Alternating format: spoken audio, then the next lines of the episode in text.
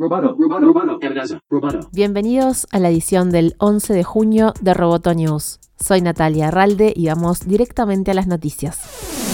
Luego de la decisión de IBM de poner fin a sus productos de reconocimiento facial y desaconsejar su uso a la policía, Amazon reaccionó y anunció que prohibirá durante un año a los cuerpos policiales usar su tecnología de reconocimiento facial Recognition como respuesta a las demandas de justicia racial y contra la brutalidad policial en Estados Unidos, según informó. En un breve mensaje en el blog oficial de la compañía, la empresa que dirige Jeff Bezos explicó que se trata de una moratoria de un año para que el Congreso tenga tiempo de implementar las reglas adecuadas en el uso de esta tecnología basada en la inteligencia artificial por parte de las fuerzas de la ley. Las técnicas de reconocimiento facial son utilizadas por la policía para identificar criminales. Sin embargo, los grupos de defensa de los derechos civiles aseguran que se perpetúan sesgos policiales contra minorías étnicas, ya que se ha probado que tiende más al error con personas de piel oscura. Un estudio del MIT Media Lab concluyó en 2018 que aunque la precisión media de estos productos es de entre 85 y 93%, las diferencias en función del color de piel y el sexo son muy llamativas y que más del 90% de los errores afectan a personas de piel oscura y a mujeres.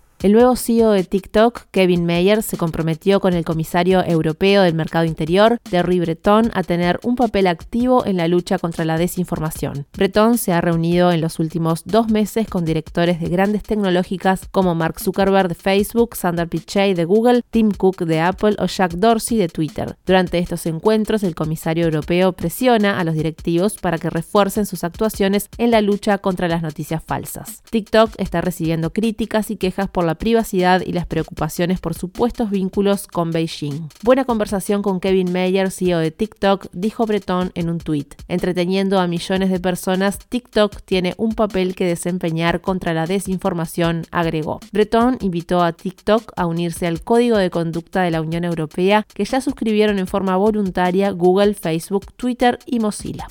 Los empleados de Apple volverán al campus en dos fases, una que comienza el 15 de junio y otra en julio. Después del retorno de algunos ingenieros y diseñadores a sus puestos de trabajo en mayo, la empresa prepara el retorno a Apple Park. Apple informó con un memo a sus empleados que en esta instancia se permitirá el regreso a un número reducido de personas, los que no pueden hacer sus tareas en forma remota y bajo medidas de precaución para evitar contagios por coronavirus. El regreso a las operaciones de Apple coincide con la apertura gradual de sus tiendas en todo el mundo después de estar cerradas durante semanas. En Estados Unidos la compañía abrió las tiendas en mayo y en España comenzaron a abrirse este mes. Mercado Libre anunció el lanzamiento de su primer centro de tecnología e innovación en Colombia, que según la firma se convertirá en el motor que impulse el desarrollo y crecimiento de la compañía en el mercado local y regional. La empresa explicó que Colombia fue seleccionado como el país que brindará soporte a toda la región, reforzando la operación de la empresa y el desarrollo de talento local. Para la operación y puesta en funcionamiento de esta infraestructura, que estará ubicada en Bogotá, la compañía abrirá 200 puestos de trabajo en Colombia este